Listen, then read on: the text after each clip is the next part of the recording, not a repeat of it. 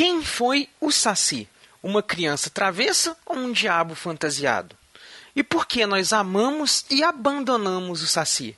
E será que essa brisa fica presa na garrafa? Bora saber. Aqui você pode. Pode brisar com Eduardo Filhote.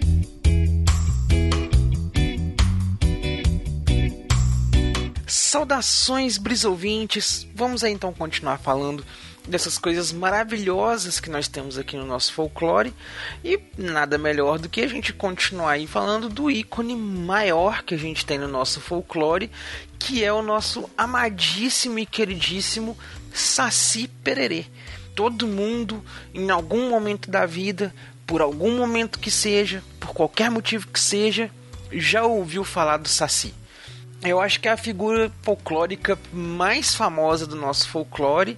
E olha só que interessante, apesar de ser a figura histórica mais, né, a figura folclórica mais famosa do nosso folclore, ainda assim muita gente conhece pouco sobre o Saci. E vou me incluir no meio dessa dessa parte desse pessoal que conhece pouco sobre o Saci, porque eu vou confessar para vocês, eu também conhecia muito pouco do Saci até eu vim dar uma pesquisada maior aí para poder falar sobre ele para vocês e tal. E uma das coisas mais interessantes disso aí é que é o seguinte, de todas as lendas clássicas do nosso folclore, o Saci talvez seja a lenda mais recente de todas elas. Porque ao contrário, né, do boitatá, do curupira, da caipora, do, dos outros né, guardiões da mata que tem no folclore, é, ao contrário de outros mitos e outras lendas que tenham um cunho africano, um cunho indígena, o Saci, ele os primeiros relatos, assim, as primeiras coisas que né, que se tem notícias sobre o Saci, elas são ali do finalzinho do século XVIII, comecinho do século XIX ao contrário de outros mitos aí que da época do, do, colonialismo mesmo e tudo já tinham esses indícios. E quem que é o Saci? É aquele moleque negrinho que a gente conhece, de uma perninha só, que usa um gorrinho e uma bermudinha vermelha, se movimenta através de um redemoinho e é considerado gosta de fazer muitas travessuras enquanto está lá fumando seu cachimbinho. Olha, olha. e o que, que acontece? A gente atribui ao Saci essa característica infantil. Né? O Saci seria essa representação das crianças travessas. É, não sei até que ponto a, a negritude do Saci tem alguma influência no mito. É, eu não consegui apurar aqui nas pesquisas se ele é um cunho mais indígena, se ele é mais é, africano, o, o que quer que seja. O nome dele, Saci Pererê, é mais puxado pro Guarani do que pro africano, né? Que é o, o a Saci Ieguerê, que aí né, foi mudando aí para o Saci Pererê. E muitas coisas também sobre o próprio mito do Saci já foram mudando aí com o tempo. A princípio, uma das, fa da, das facetas do mito do Saci aí, ele na verdade nem era, tinha uma perna só, ele era um demônio mesmo, um capetão assim, de forma mais grotesca, tinha as duas pernas e coisa e tal. É, tinha um, um tipo um cabelo avermelhado assim e cuspia fogo e tudo mais.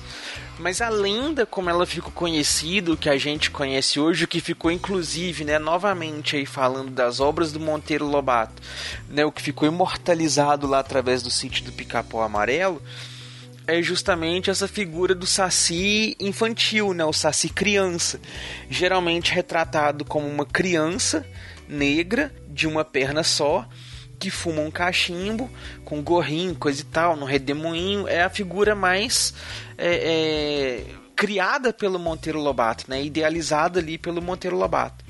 E, e atribui muitas essas características infantis para o Saci, inclusive nas peripécias dele, né? Ao Saci era atribu atribuída essas questões de fazer o leite azedar, de dar nó nos rabos dos cavalos, de derrubar cercas, de sumir com objetos, de atrapalhar, colocar sal na receita do bolo e outras coisas. Se a gente for passar assim, fazer um apanhado, um puxado e coisa e tal, é muito provável que na verdade o que que acontecia era que tinham as crianças da, grande, da, da casa grande, né? Os filhos dos senhores lá, das senhorinhas e tudo mais, conviviam ali junto com algumas crianças, né? Os filhos dos escravos, algumas crianças escravas ali. E o que, que eles faziam? Arteiros, como só, eles iam lá, aprontavam mil e uma peripécias e atribuíam essa culpa provavelmente às crianças lá escravas ou inventaram né, essa história aí do saci coisa e tal para ficar livre da culpa. É, é uma das formas que, que é possível fazer a leitura do mito. Eu confesso para vocês que eu não sei muita coisa, não nas pesquisas aqui coisa e tal. O mito do saci realmente é um dos mais difíceis aqui de apanhar.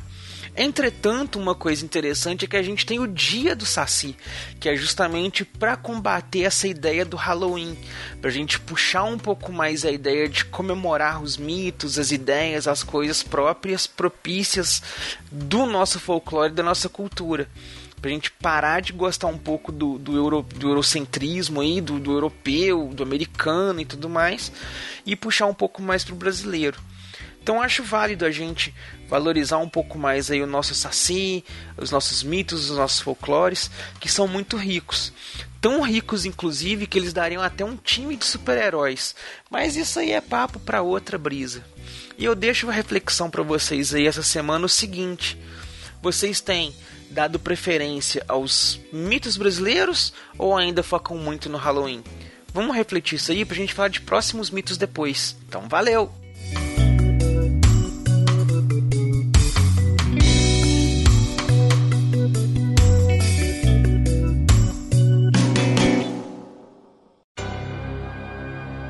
Esse podcast é editado e oferecido por MachineCast